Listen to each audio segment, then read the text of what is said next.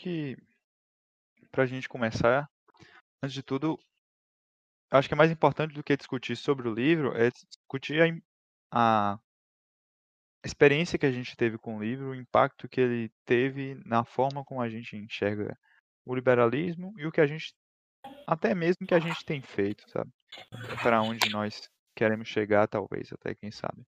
Então, é, acima de tudo, esse livro abriu meus olhos, pelo menos, falando pessoalmente, para a quantidade de diversidade que há dentro do liberalismo. Quantidade, é, você já adentrando no assunto do livro, você tem correntes conservadoras, correntes mais sociais, correntes mais nacionalistas, correntes de todos os gêneros, né?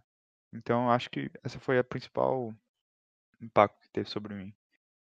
Quem quiser, eu fiquem à vontade. Completando um pouco, eu acho que muito isso que você falou também. Tipo assim, eu, pelo menos, tinha na minha cabeça antes, quando que a gente estuda, né? Muitos caras que falam no livro Hobbes, Montesquieu, muitos caras a gente estuda na escola. E é com uma pegada totalmente diferente. Acho que, pelo menos, nenhuma aula que eu tive nunca falaram assim, ah, ele era um liberal. Não sei se é porque eles na escola não usam essa palavra, ou se porque o autor usou demais, eu não consegui chegar, fazer esse julgamento de valor. Mas eu achei legal porque, assim, o conceito de, libera, de liberalismo, pessoa liberal hoje, é muito diferente do que era na época. Porque na época, só você falar que você podia, por exemplo, na Inglaterra, que a questão da religião foi muito forte, né? Que tinha que ter liberdade religiosa e tal. Era um dos pontos de todos os pensadores lá do Hobbes, do Locke. Só isso já era um passo absurdo em direção à liberdade, né? E, tipo assim, hoje a gente fala, ah, isso é normal, isso tem em todo lugar. Mas na época era, a pessoa já era uma liberal por pensar isso, né? Eu acho que é uma perspectiva diferente. Tem razão. Cara, eu acho que ele dá tipo muito contexto em relação a, a todos esses pensadores, ao tipo de, de, de, de situação que eles estavam vivendo na época que desenvolveram seus estudos. E eu acho que isso assim isso influencia muito para essa abordagem tão abrangente do liberalismo que ele dá. Que eu, eu também fiquei bem, bem impressionado com, com essa parte, André, que você, que você mencionou, dele, dele dar bem, uh, exibir bem essa do movimento liberal, falar tanto de, de, de desse mais como é que era a abordagem liberal na Alemanha, na França, como é que era na América Latina, como era visto isso várias regiões do mundo e de diversas formas e ao longo do tempo eu acho que isso é assim foi um dos pontos bem, bem altos do livro essa, essa diversidade inteira.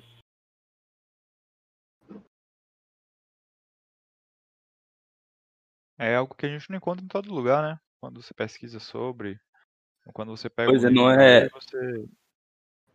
é não é algo que fica muito muito visível quando você vai tipo, pesquisar sobre liberalismo bem não é o, não é o senso, né? O senso comum que a gente está habituado. Ele abre um pouco, um pouco nossos horizontes nesse sentido.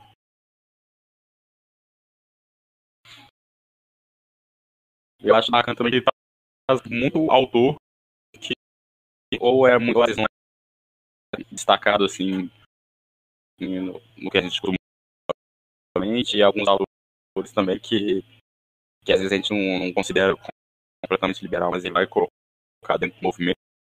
Então, teve essa contribuição, eu acho bem, bem bacana também. E quebra certo, certos espécies que a gente já tem de alguns, de alguns pensadores. Eu, por exemplo, achava que Tocqueville era um cara tipo, full, full liberalzão mesmo. Mas aí ele vai falando que ele era pegando um pouco mais social, que estão ligados nas questões de econômica da coisa, estava mais focado nessa parte mais Isso. social, assim, do, do liberalismo. Exatamente. Eu acho que um dos aspectos mais interessantes também é que ele abre nossos olhos para mostrar que as questões que eles se preocupavam e os problemas que os afligiam eram muito diferentes dos nossos.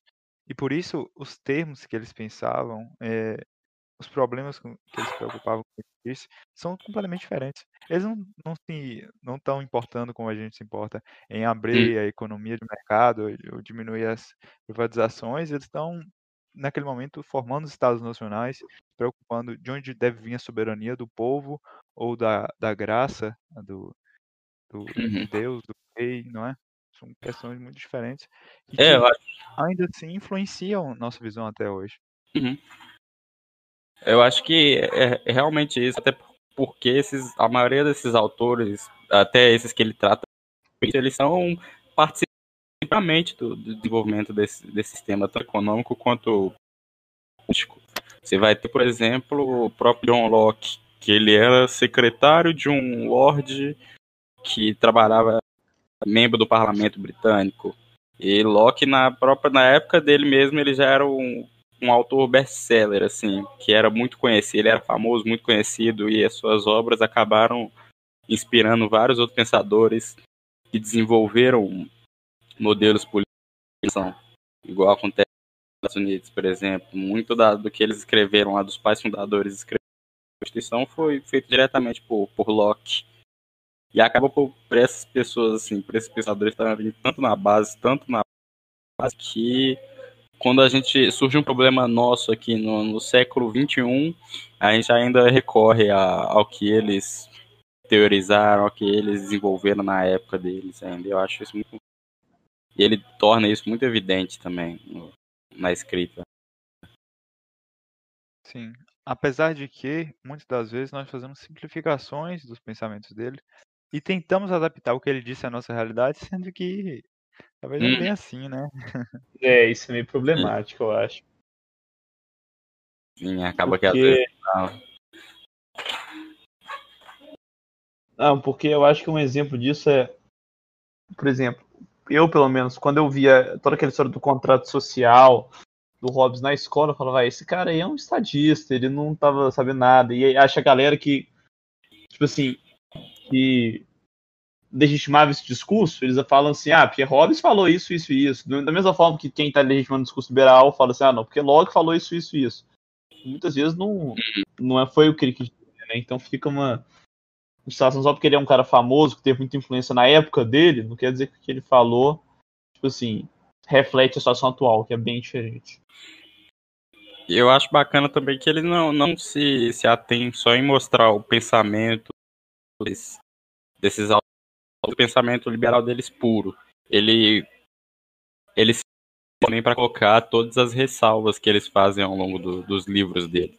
Tanto até o do próprio Tocqueville, que eu já mencionei, que até fala um pouquinho também do. Não sei se é no livro dele mesmo ou se é em outra obra que eu li, agora me fugiu a memória, mas ele fala de Adam Smith também, pelo fato de Adam Smith não ser um economista de, de ofício, mas sim um filósofo moral, ele vai acabar que vai, vai colocar um pouco a, de todas as contradições que ele vê no, no próprio, na própria tema que está que se vem se desenvolvendo, que ele fala, ah, tá, o mercado às vezes ele é injusto, mas que ele pode ser não ser 100% eficiente, até o presente momento é o mais é o mais eficiente de todos os sistemas que a gente já já experimentou antes.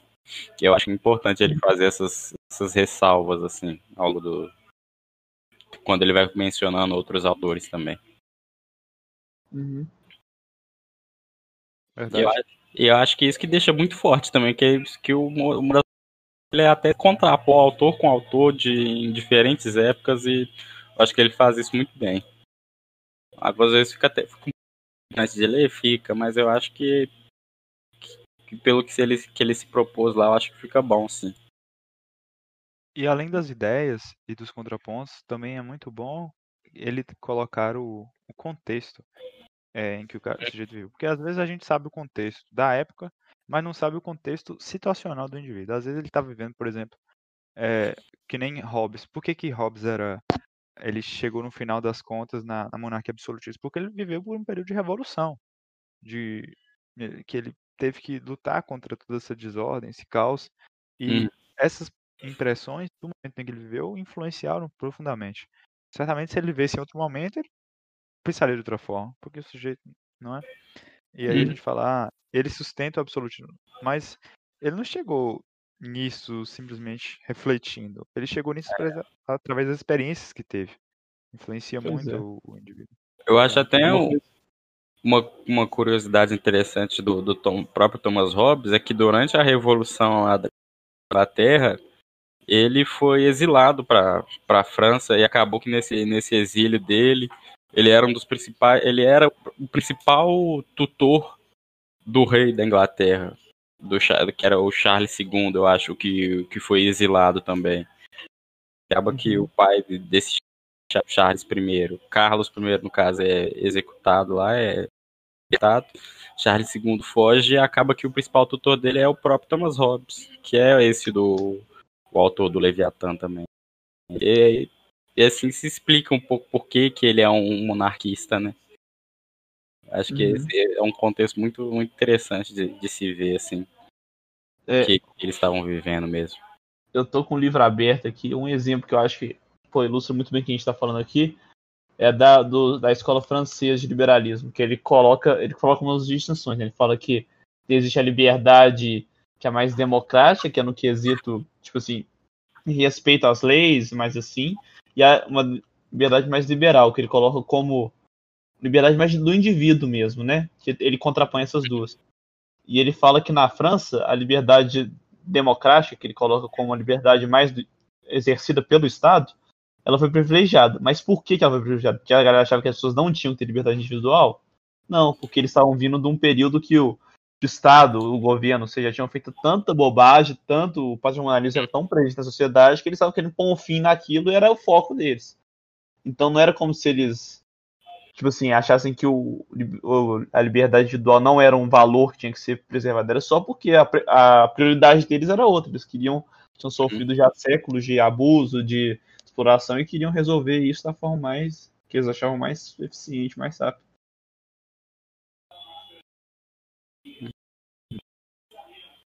Eu também gostei, não sei vocês, mas da abordagem que ele traz.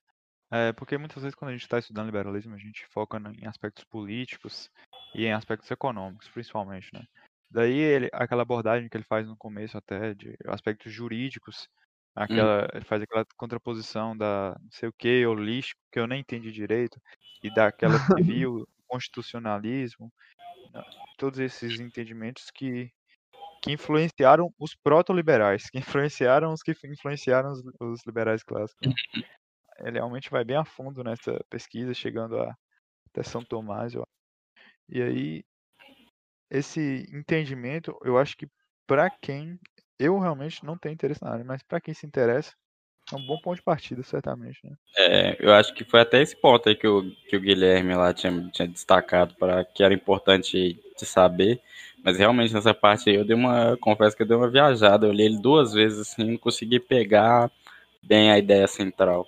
Mas que ele menciona esses, esses auxílios que você fica até impressionado de onde que ele tira tanto assim, tipo, Ocan, o próprio é, São Tomás de Aquino lá também. Ele pega muito, resgata muito lá de, de não sei que época, na verdade. Que eu acho que é uma coisa que mostra como que assim, o liberalismo foi inventado, né? Eu acho. Assim, é foi um uhum. processo. Começou lá atrás e foi tendo várias influências ao longo do, do século. Ele cita, acho que o. Até na, acho que começa na Grécia, o mais antigo que ele vai aqui nesse comecinho. Uhum. E aí ele fala como é que a Roma, o Império Romano mudou isso, os direitos, e como a gente foi aprimorando a Idade Média, perdeu-se um pouco do.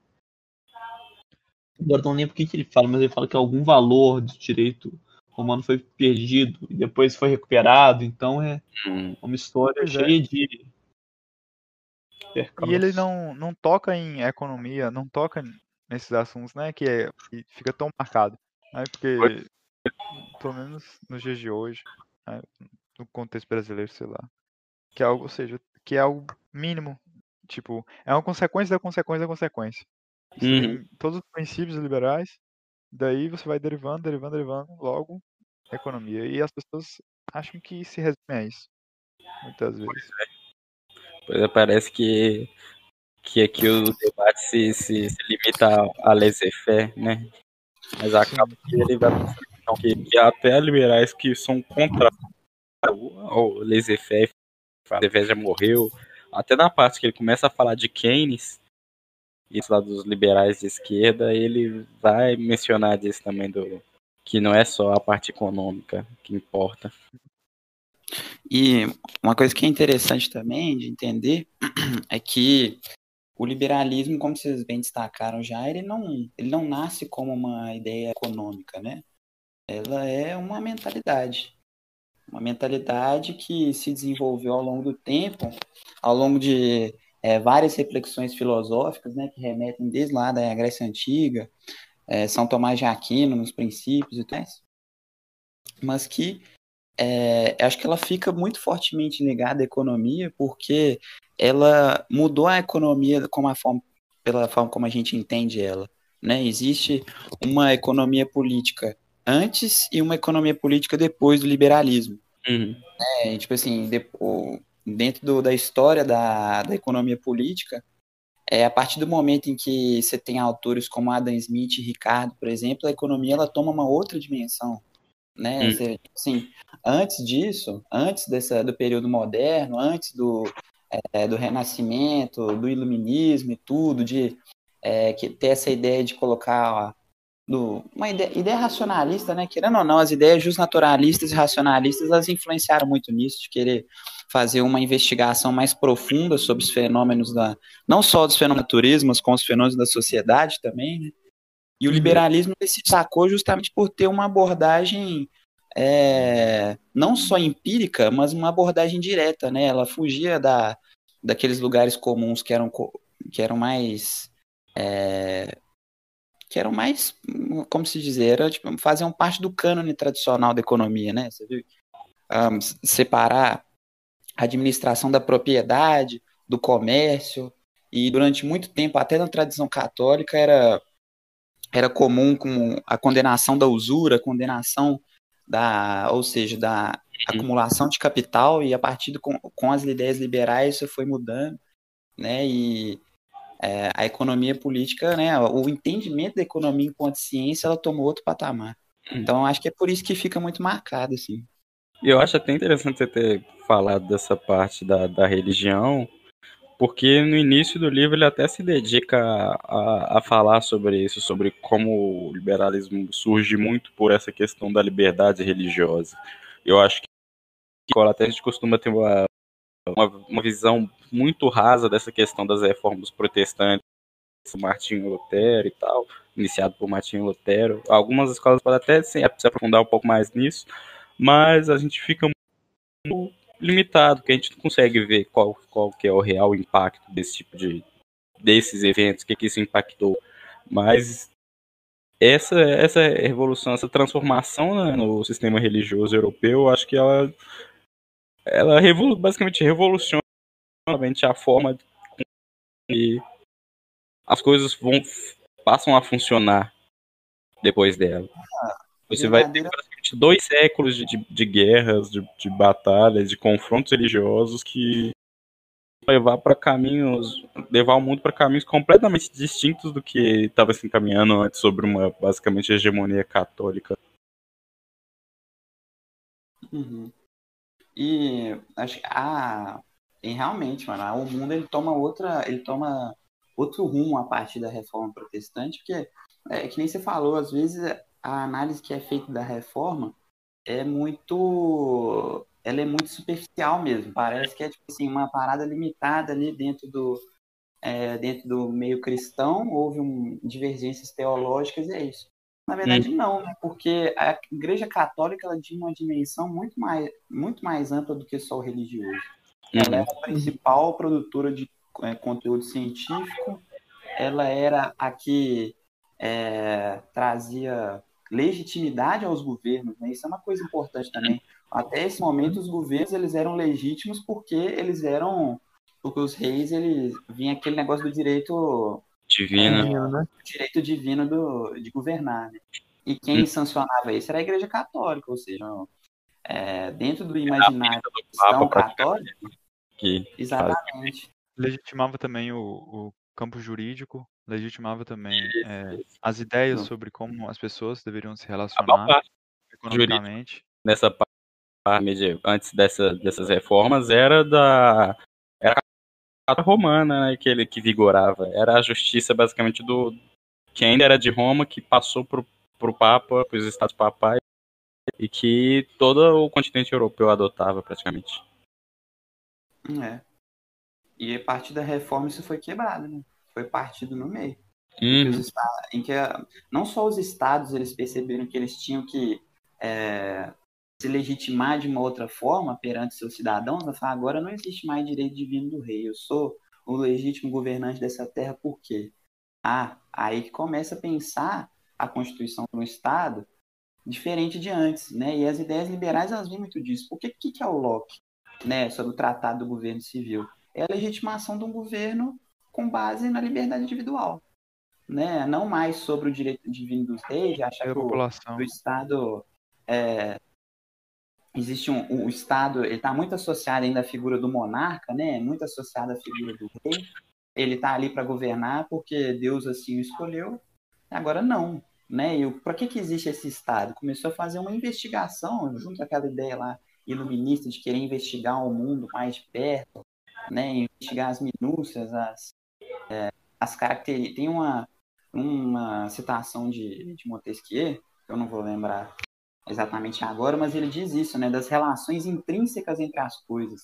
O Montesquieu ele pensa a, o, proje a, o projeto de a visão dele de governo ideal, né, com base nisso. Ele vai dizer que as relações intrínsecas entre as coisas da natureza, elas são seguidas por leis, as relações intrínsecas dos seres humanos também são seguidas por leis. Né? E as instituições que é, respeitarem essas leis, elas vão ser mais bem sucedidas. E quais vão ser essas leis naturais? Né? Você vai ter direito à propriedade, é, vai, né? E no direito à propriedade inclui muita coisa, né? Inclui propriedade de sua própria vida, da sua família e dos seus bens, né? Essa ideia de propriedade ela era mais era mais ampla antes, né? Hoje a gente agrega só para bens materiais, nesse período era um conceito mais amplo.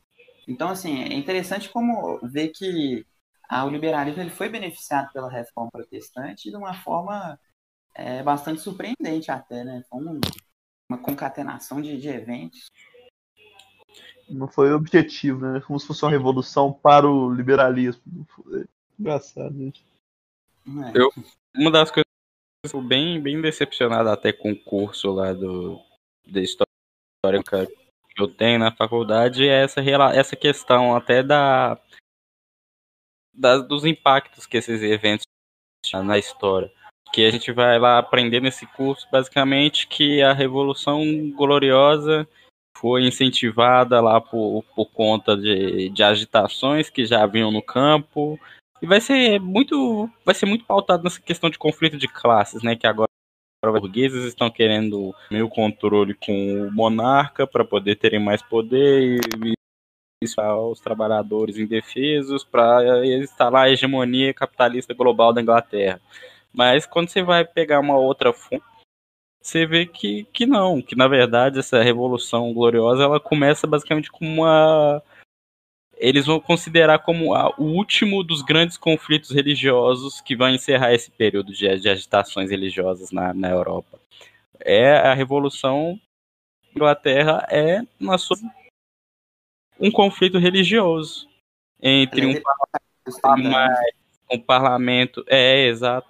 Vai ser um conflito entre um parlamento mais anglicano, que vai querer os preceitos da igreja que já foi insta instalada na Inglaterra, preceitos mais protestantes, e um rei escocês que ainda é católico e se recusa a aceitar a ordem que está vigente na Inglaterra, que é um país basicamente estranho a ele e que ele não conhece as regras, ele vai tentar impor a religião dele à força acaba que rei e parlamento não se surge todo esse conflito por conta de religião. Uhum. Apesar disso, eu não sei se vocês lembram, mas é, apesar de toda essa influência protestante, ele vai. É que, que Hegel achava que a reforma é um antepassado importante. No entanto, principalmente pela questão da, da metafísica da alma, que contribuiu bastante para a questão do individualismo e tal. Mas ele vai falar que essa mudança de patamar só veio de fato com a Revolução Francesa e depois com Napoleão. É, essa em relação à, à soberania da população e tal. Porque muitos dos protestantes ainda apesar de discordarem da Igreja Católica, eram extremamente conservadores sobre um aspecto político em Uhum. relação à monarquia e graça divina e tal. Uhum, uhum. Mesmo que, mesmo que Calvino tenha aquele aspecto, né, da mais voltado à economia e tal, e, e outras coisas, e a legitimidade da Igreja Católica tenha não, diminuído um pouco, ainda assim não, não foi o, o salto, né? Mas foi bastante o- importante. No, em relação a Hegel, eu discordo dessa, dessa análise que ele faz, né, de que a, essa de que a Revolução Gloriosa ela não teria sido é, ela não teria rompido com essa com essa ordem de essa ordem tradicional de poder, né, que é o que você disse, mais ou menos, né? Ela só teria só, se concretizaria de fato com Napoleão lá, em que você vai romper definitivamente com é, com o antigo regime, com as formas tradicionais de fazer política e tudo. Mas eu ainda acredito que ela é uma Revolução Francesa, ela é essencialmente antiliberal, né? justamente porque ela, hum, muito por ser baseada em ide- ideais abstratos, né? igualdade, fraternidade e, e qualquer outro, É liberdade, igualdade, fraternidade. igualdade e fraternidade. Então, O quão, o quão contraditório é esse lema, né? Você tinha a liberdade, em que, mas você teve o, é, o grande terror jacobino. Em que liberdade que é essa? Eu não entendo qual é o conceito de liberdade, né? E igual, igualdade eu não entendo. Você, você colocou um ditador no final das contas, né? O Napoleão Bonaparte era um ditador. E fraternidade, essa tem, remete àquela ideia da, da família francesa, né? Da família francesa. Mas a partir de querer é, justamente construir um ideário nacional novo. Mas que ideário nacional novo é esse? Hum. Né? Baseado em quê? Baseado é, baseado na razão. Eu era básica. Eles pensavam um negócio assim de, de querer é, reescrever uma um, Reescrever a, própria história, né? a própria história. Não, pô, vem aquela coisa de Marx, né, de querer fazer uma uma é, traçar uma linha cronológica com, baseado em é, um- uma linha racional de eventos ao longo da história, só que sem só que isso, a- isso é problemático porque a história não é necessariamente racional. Uhum. A história, por ser humana, ela é cheia de contradições. E, Hum. você, é, e essas contradições, elas simplesmente quebram a, a lógica do racional, né? Então, o, essa Revolução Francesa, eles idealizam uma Revolução Francesa que para mim não existe. Né? E é- A Revolução em ideais de liberdade, a Revolução Gloriosa, ela foi muito mais prolífica. Uhum. Mas, o Guilherme, eu vou discordar do seu um pouco, porque eu acho que assim, mas levando em conta o que a gente falou, eu acho que a revolução ela foi, tipo assim, hoje em dia a gente olha pra ela e fala assim, ah, não mudou nada. Ele tirou um ditador, colocou ditador, tirou um rei, colocou um ditador, ficou a mesma coisa. Mas eu acho que é aquela coisa, tipo assim, você não vai conseguir mudar um, todo um sistema, todo um ideal que já tá desde a Idade Média, já tá mil anos no ideal da pessoa, não vai- você não vai conseguir mudar isso do dia pra noite com a revolução, assim. Eu acho que é um processo que, assim, as pessoas passaram a pensar mais sobre temas da liberdade, sobre as pessoas poderem votar, mesmo que de uma forma limitada, como é, acho que, acho que o voto acabou sendo censitário, né, cara, depois da Revolução Francesa, mas já tinha uma ideia de voto, então acho que, assim, foi um processo, óbvio que ela não mudou tudo do dia para a noite, não passou o dia da Revolução e ah, os os dias, né, todos os anos, não passaram os anos e depois que começou, quando acabou, o mundo virou liberal, não é assim, mas eu acho que ela teve seu valor, principalmente na mentalidade das pessoas, que assim, eu acho que quando o negócio começou a ficar muito sério, a galera também começou a ficar desesperada, falar assim, não, ao menos quando era ruim antes, mas não tinha, a galera não ficava brigando na rua, não tinha é, guilhotina, então acho que eles até recorreram a um passado, tipo assim, não tão distante, mas mais de paz, né? Quando tinha uma pessoa só mandando, era um negócio mais, mais tranquilo, mas eu acho que as consequências foram marcantes, não sei. Olha, eu vou, eu vou, eu vou ser mais, eu vou tender mais a concordar com, com o Guilherme no, na questão que a Revolução Gloriosa na Inglaterra teve um maior para o liberalismo do que a Revolução Francesa. Porque nesse caso, a Revolução Gloriosa na Inglaterra, ela vai ter basicamente o um período em que ela ocorre, mas as causas dela e as consequências ela vai abranger um período muito maior. Que eu acho que essa Revolução Gloriosa já, já vai estar com a ascensão, na verdade, dos Stuart na, na Inglaterra, já são uma dinastia mais tendenciosa ao lado católico, enquanto que a anterior ela já reformou completamente a igreja da Inglaterra e foi e era tipo uma dinastia protestante. Já vinha vigorando um pouco dessa, dessa filosofia protestante na Inglaterra por muito tempo. Aí acaba que chega uma dinastia pau, quer mudar tudo de, da, da, da noite pro dia, praticamente. Uhum. Primeiro rei lá não fez tanto, não bateu tanto nessa questão para tentar transformar, mas acaba que o segundo, que é Charles I, ele vai vai tentando impor basicamente a religião dele assim, tentando enfiar em tudo quanto é mudar. Vai trocar ministro para colocar esses esses mais ministros católicos dele, substituindo todo esse parlamento protestante, essa questão assim, e já vai dar muito atrito com, com o pessoal da igreja anglicana e pessoas de outras religiões.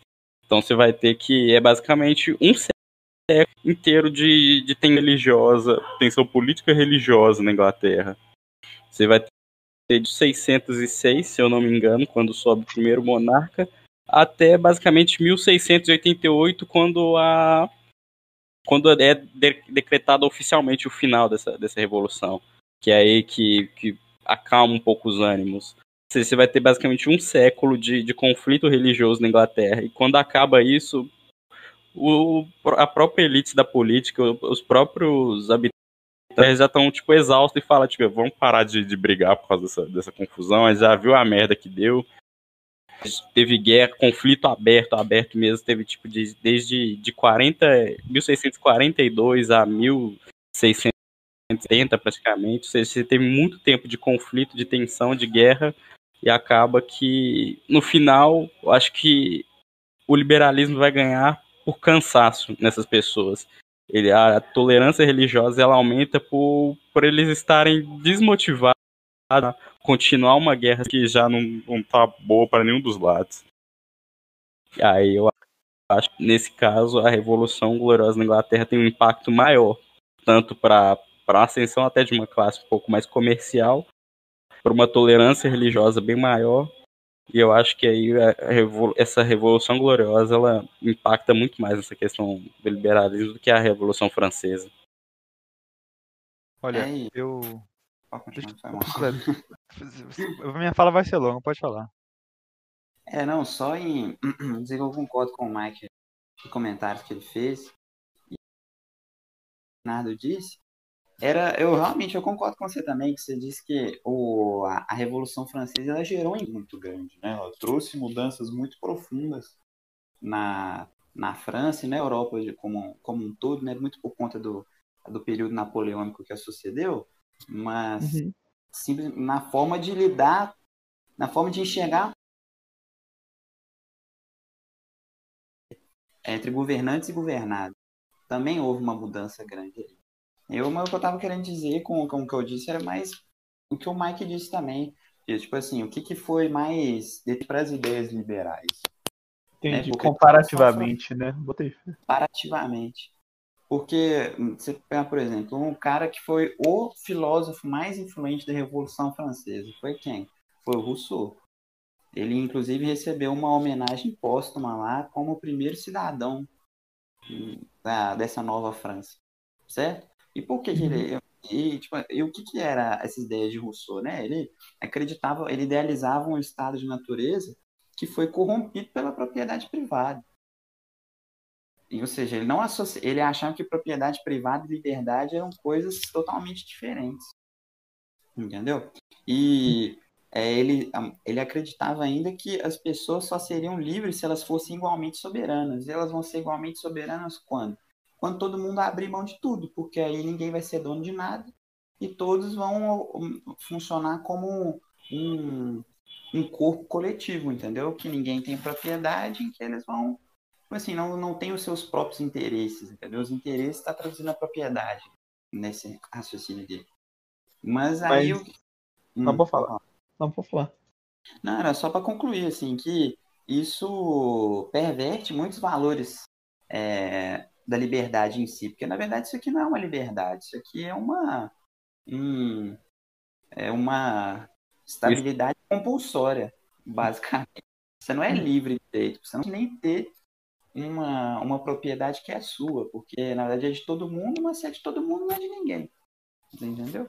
Mas aí eu acho que cai no que eu até tinha comentado. Que o, meu que eu começo o livro já comenta. No primeiro capítulo já comenta. Que ele fala que o Rousseau, por que, que ele tinha essa ideia? Que falava, não, que a propriedade privada não corrompe o homem e tal. O que aconteceu antes dele, no período da França, da monarquia, pré-revolução? Eram os caras que estavam no poder, que eram os monarcas, os, as pessoas que estavam, os reis, e as pessoas que da corte, Aristocracia.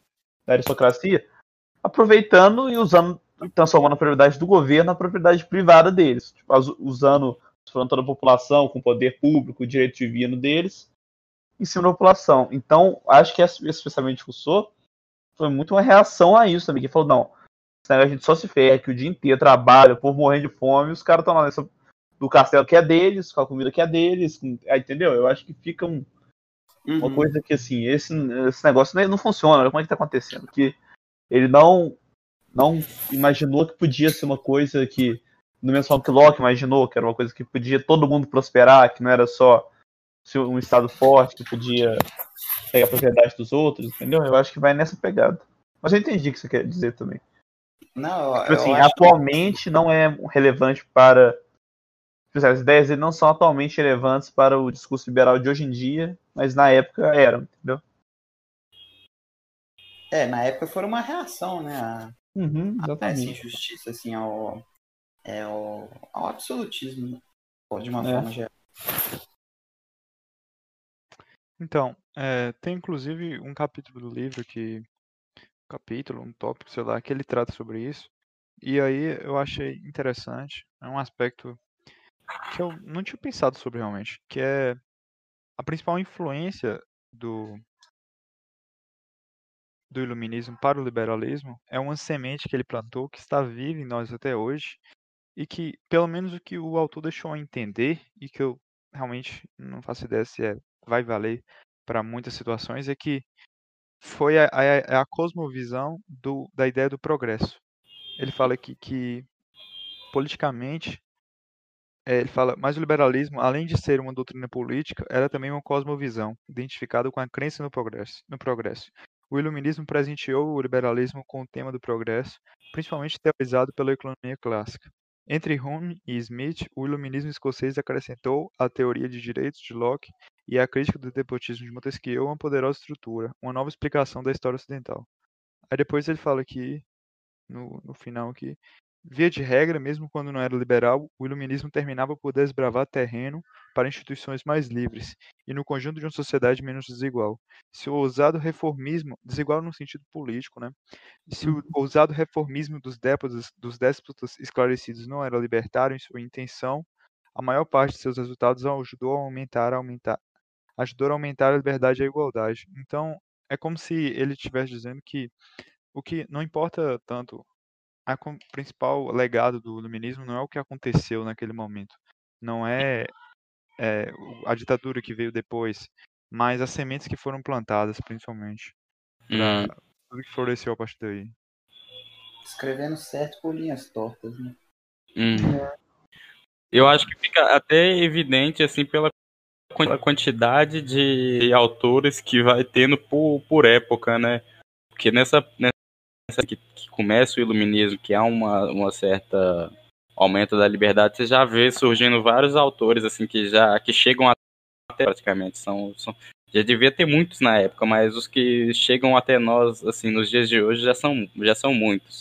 Mas na, e esse número ainda vai aumentando nas épocas posteriores, né? No século XIX, no século XX, vai chegando, vai tendo cada vez mais autores de, de relevância. Eu acho que esse é um, um dos próprios legos do iluminismo também. Sim, verdade. Ô André, só uma pergunta. Quando ele fala de progresso, você acha que é é relacionado ao toda aquela história do positivismo, do, do progresso como, como ideia, como meta a ser alcançado, ou você acha que é outra coisa? Ele relaciona com isso, mas, queira ou não, o positivismo é posterior, né? Então, eu acho é. que era uma crença. Eu acho que essa cosmovisão ela é, é mais no sentido de é, como sociedade, aonde a sociedade, tipo, que as coisas podem melhorar, que a gente pode eleger um governo melhor, que a gente pode é, ter relações comerciais com outros povos, que podemos crescer nossa economia, sei lá, alguma coisa assim. Entendi. Pode E aí ser eu não então. sei se isso, é- se isso já não era presente, sabe? Mas o que eu entendi foi que ele falou que esse- essa ideia é inaugurada nesse momento. certo otimismo, então, podemos dizer assim, né? É, também.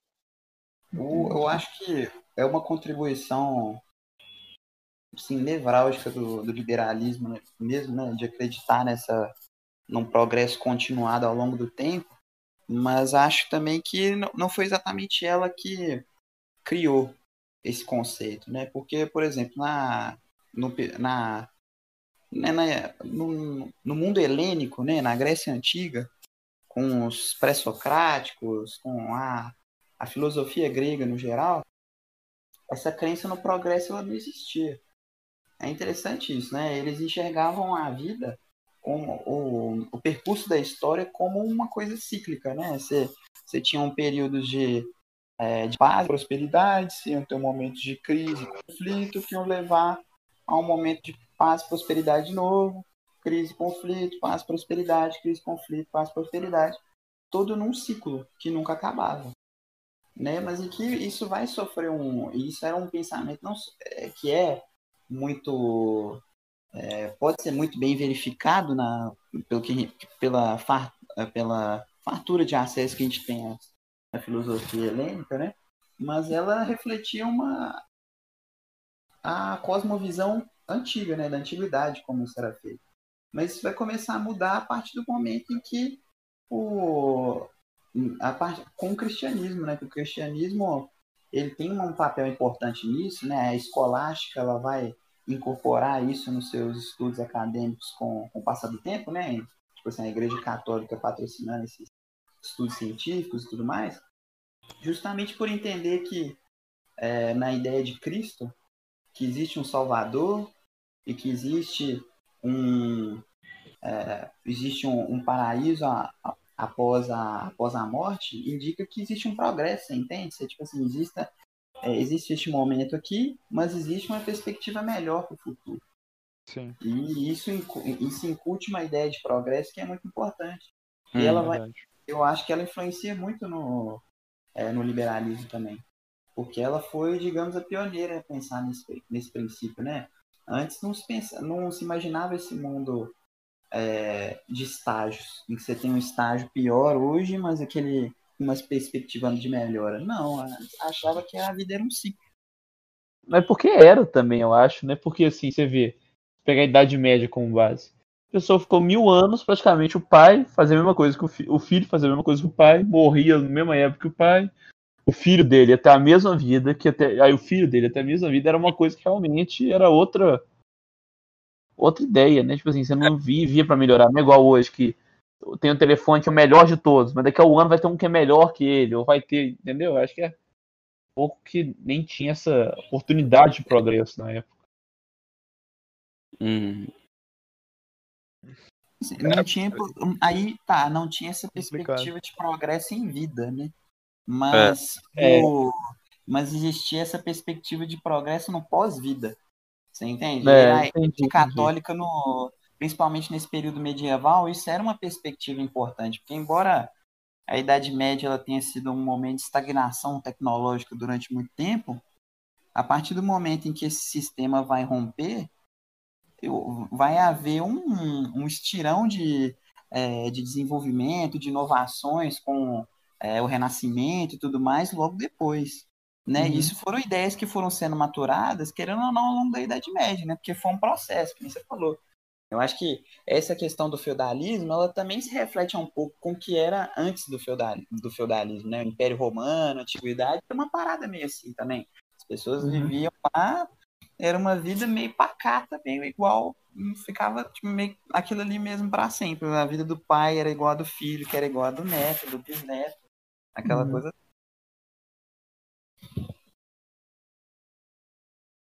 Eu, eu acho que agora só avançando um pouco mais na no livro lá, na parte que ele tá mencionando, que eu tinha até separado uns eu tinha mandado até para André, porque eu acho que são textos até interessantes de se, de se E tem uma passagem aqui que quando ele, quando ele fala dessas raízes do liberalismo na América Latina, que é não vou, não vou conseguir identificar agora de qual do, dos pensadores que é, mas tem uma frase que ele coloca lá que, é, que eu achei muito interessante, que eu achei bem forte e que ainda é presente até hoje, que ele vai lá e vai falar as forças sociais têm colonizado a passado em vez de permitir que tenha um mínimo de contrato social. Eu acho que essa aqui essas frases assim que basicamente sintetiza o que tem sido a América Latina do, do início do século XX até os dias de hoje. O que vocês acham dessa, dessa parte, assim, desse, desse pensamento dos, dos liberais da, da América Latina?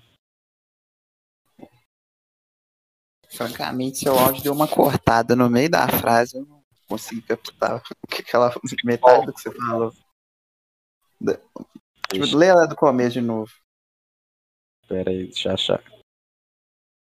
Oita, sai da. Ah, não, tá aqui.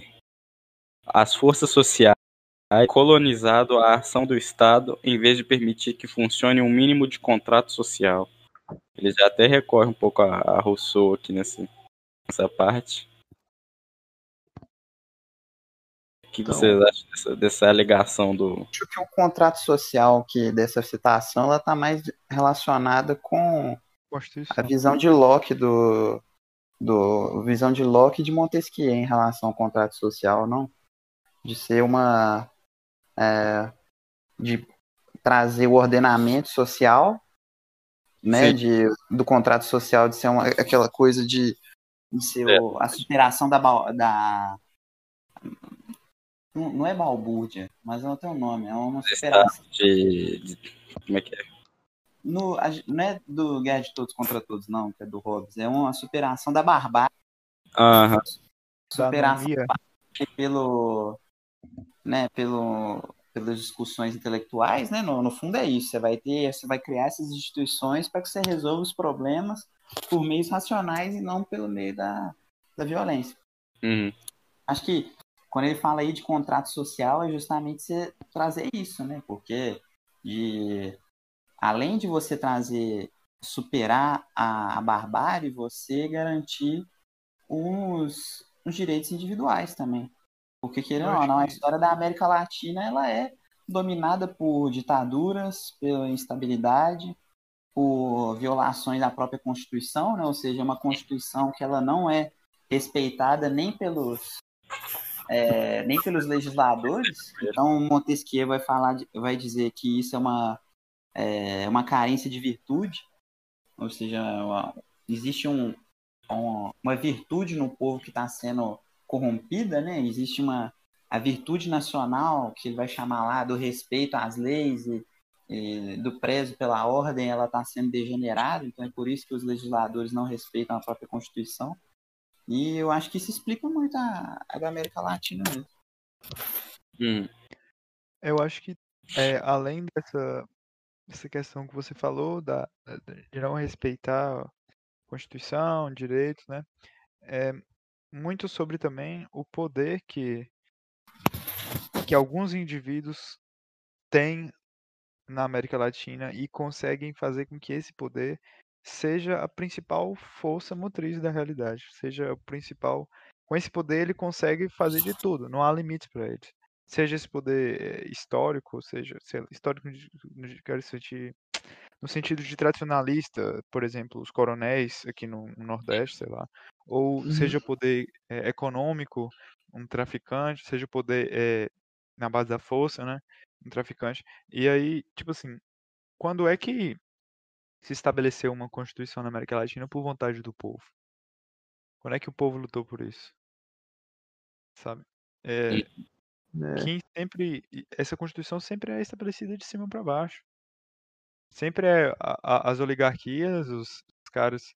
Quem foi que escreveu a Constituição de 89? Foram. Foram Quem foi pra rua, né? Os... Não. Foram, Foram, os foram, remane- né? foram os representantes da, da família real de cada. Vamos dizer assim, os representantes da família real de cada estado. Os remanescentes da ditadura, na verdade. Que, na verdade, não, nós fazemos parte do, do estamento burocrático dela. é. Vamos Tem falar muito político que era da ditadura que continuou depois. E aí, que, era, já era grande desde de, do- da época do, da monarquia e continua grande até hoje. Tem até uma, acho que uma piada antiga, não sei de qual região que é, mas eu acho que, que é, fala até do, da, eu acho que ela é da época de Dom Pedro II, que eles vão falar é, é, cai cai monarquia, vira república, Caiado continua na mandando em tudo. Eu acho que em alguma região da- do norte, eu não sei de onde são os caiados. Sabem de especificamente? Agora não tô. Posso pesquisar aqui pra ver. O nome, o nome é familiar, mas olha, de- desde a da época de Dom Pedro II que tem uma família que, que governa, basicamente governa o estado. E tá lá até hoje. O Ronaldo Caiado é de Goiás. É, esse é da região do, do centro-oeste aí por aí. É, mas já foi também. Desde. Desde. de- de sei lá quando. Nem como contar quanto tempo esses caras tá desde sempre, praticamente. E isso não se restringe ao Brasil, muito pelo contrário. Não é? E ele fala também lá da. Nessa parte, ele fala especificamente da Argentina, no caso. Ele vai falar lá do, do peronismo, como é que é forte na, na Argentina. Nesse caso, quando tem essas judiciais, só um líder populista, né, que é capaz de, de assumir o lugar. E o líder populista nada mais é que um oligarca, só que, né, que tenta, finge que dialoga com, com as massas. Pois é. E todo e qualquer avanço de liberalismo que teve por aqui, é, eu acho que em grande parte foi por conta dos déspotas esclarecidos, né? Uhum. Pinochet, por exemplo. É, Pinochet, isso que eu ia falar, o maior exemplo. O cara como é é, empurrar o liberalismo à força, um negócio contraditório só de. Pois é. Déspotas esclarecidos, entre aspas. Pois é. E eu acho que é quase que uma doença crônica que tem aqui na, na América Latina. E que vê, de certa forma, até é, na França também, que é esse, esse ímpeto de centralização de poder, né? Que, que desde sempre foi, foi assim, praticamente. É isso que eu acho, é o modelo como foi construída a América Latina, né? Sempre teve. Esse poder centralizado e tal. Uhum. Não Daí- foi uma colônia dos Estados Unidos, mais povoamento, né? A galera ficava lá e fala, você fala o que você quiser aí, não vai ninguém mandar, você, se- você se ajeita aí, né? Que era. Não, você vai. É engraçado, né? É muito engraçado a história deles também. Que eles basicamente se consideravam ingleses.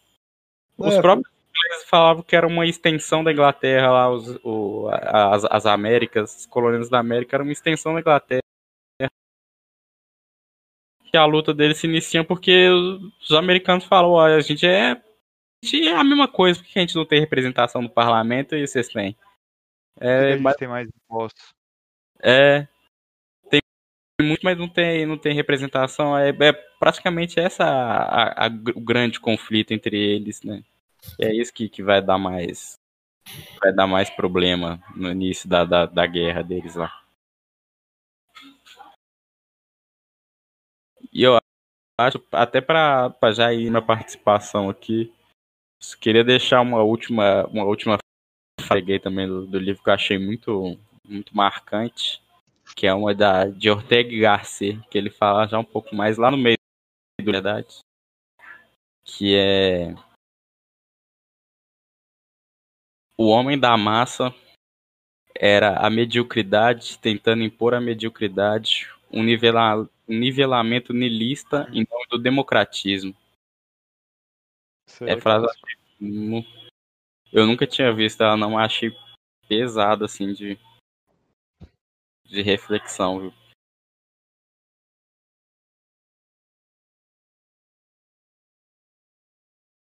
É. Moço, agora esse livro aí é. Esse livro que a gente escolheu. Dá pra fazer uma reunião por semana sobre ele. Uhum. Até o final do ano. Tem muito conteúdo. é. Pô, verdade. É muito denso. Que é um bom livro para consultar, eu acho, para ter, ainda mais que a gente tem um PDF. Uhum. Boa fonte de Ele é consulta. pode consultar, eu tava pensando nisso também. Falei, não, pra saber exatamente disso aqui, ele vai explicar. Ele vai ter certinho. Pois é. Tudo é que o Pedro, eu acho que ele não tá aqui, né? Mas ele falou. Não pra falar. Não, e com uma profundidade muito diferenciada, né? Uhum. É uma abordagem diferente. Eu fiquei impressionado como é que ele consegue fa- fazer tipo 300 páginas. velho. E ele escreveu esse negócio em meses, velho. Três É, meses. Pois é, coisa. meu, eu li o prólogo. Tava no, no México, não era? Umas férias, eu acho. Não, É. férias não. Ele tava de trabalho, Não, não, diplomata lá no É. México. Acho que é isso, mano. Olha a obra que o cara escreveu esse. Imagina tanto de conhecimento que ele não tinha, tipo assim, guardado, né? Pra lembrar de tudo. Pois é, numa época que não tinha, não tinha uma Wikipédia pra você consultar. Quem é John É, Locke? Não. É tudo da, ali na, na, na ponta do- dos dedos, praticamente, pra ele escrever. Ele pô. escreveu isso sem consulta. Uma pra Não. escrever em um mês. Não, Ele mas o cara, o cara, Ele- ele podia ter acesso a livro, essas paradas. Mas Não, mesmo mas assim, mesmo assim, Porque ele já é tinha né? pra fazer. É, mesmo assim. Acho que se fosse ele consultou, ele já, tipo, ele pegou na página, ele já sabia basicamente o que que ele queria, a página onde tava, e foi lá e boa, só pegou. A quantidade de autor que ele menciona, a profundidade de cada um dos, dos pensamentos que ele coloca lá, fazer aquilo. Relacionando tudo, tá louco. Eu- só pra me fazer de John Locke, eu já teria que ficar dois meses pra pesquisar, pra poder ser daquela forma.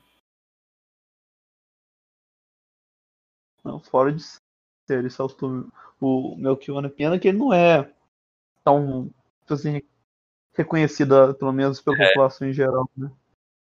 Pois é, No Brasil. acadêmico, principalmente. Uhum. É, mas que a obra do cara foi pesada, foi. Que isso. Pois é, velho. Agora a gente faz essa essa análise aqui. A gente tá nesse nessa análise não, né? Esse princípio de, de estudo aqui. Agora a gente só Hum. vê o quão o quanto o cara tem que, pelo amor de Deus, saber pra fazer um negócio desse, né, velho? Uhum. A gente, que nem aquela questão do Clóvis de Barros, né? Não sei o quê. O cara tem a capacidade de escrever, se não tem a capacidade de entender. É, do bril, né? Não sei o quê. Mas, Frio ou ser cagante. isso é. Eu já, eu já vi isso aí já. E aí, Não, eu, é sinistro. esse estudo do liberalismo é de uma profundidade tão grande que, eu- se- sei lá, pode ser que nessa área de política eu acho que não, vai ter algo tão profundo. Porque, se, tipo, você vai estudar socialismo. Pelo menos não algo que remanesce até hoje em dia, né? Mas você vai Uhum. estudar socialismo. Começou.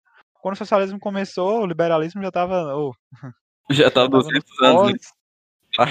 Nossa, é louco. Aí, tipo, você vai estudar o quê? Fora que é intelectualmente mais refinado, né? Vamos É. combinar. Pois é. Pois é. Eu, E aí, mesmo sinceramente, assim- eu tenho a sensação que eu tenho lendo Marx é que ele é absolutamente pedante. Hum, Absolutamente pedante e, e, e exaustivo a leitura. Sério mesmo. é É mesmo. tudo uma. É tudo um. Estou fazendo a É porque ele basicamente ele vai- É escrever a história, né? É. Ele, ele tem uma teoria de. Fica. Ele, ele. Como é que fala? Ele monta uma teoria de interpretação histórica, né? A dialética marxista é basicamente isso. É uma, é uma forma de enxergar a história. Pois é. Mas assim, eu tava vendo a aula, eu tava vendo a aula. eu vou parar de gravar aqui, viu? Pode- Beleza. pode Beleza, que o livro a gente discutiu, né? O que tinha que Hum, É. O principal é vontade. Acho que os principais aspectos a gente já falou. Pode continuar, Guilherme. que ele explicando lá a teoria dos modos de produção dele, que as relações sociais de produção elas vão determinar, elas vão condicionar as estruturas políticas, essas estruturas políticas elas vão é, se alterar porque elas vão estar em, não vão estar em conformidade com o padrão de produção, é um trem muito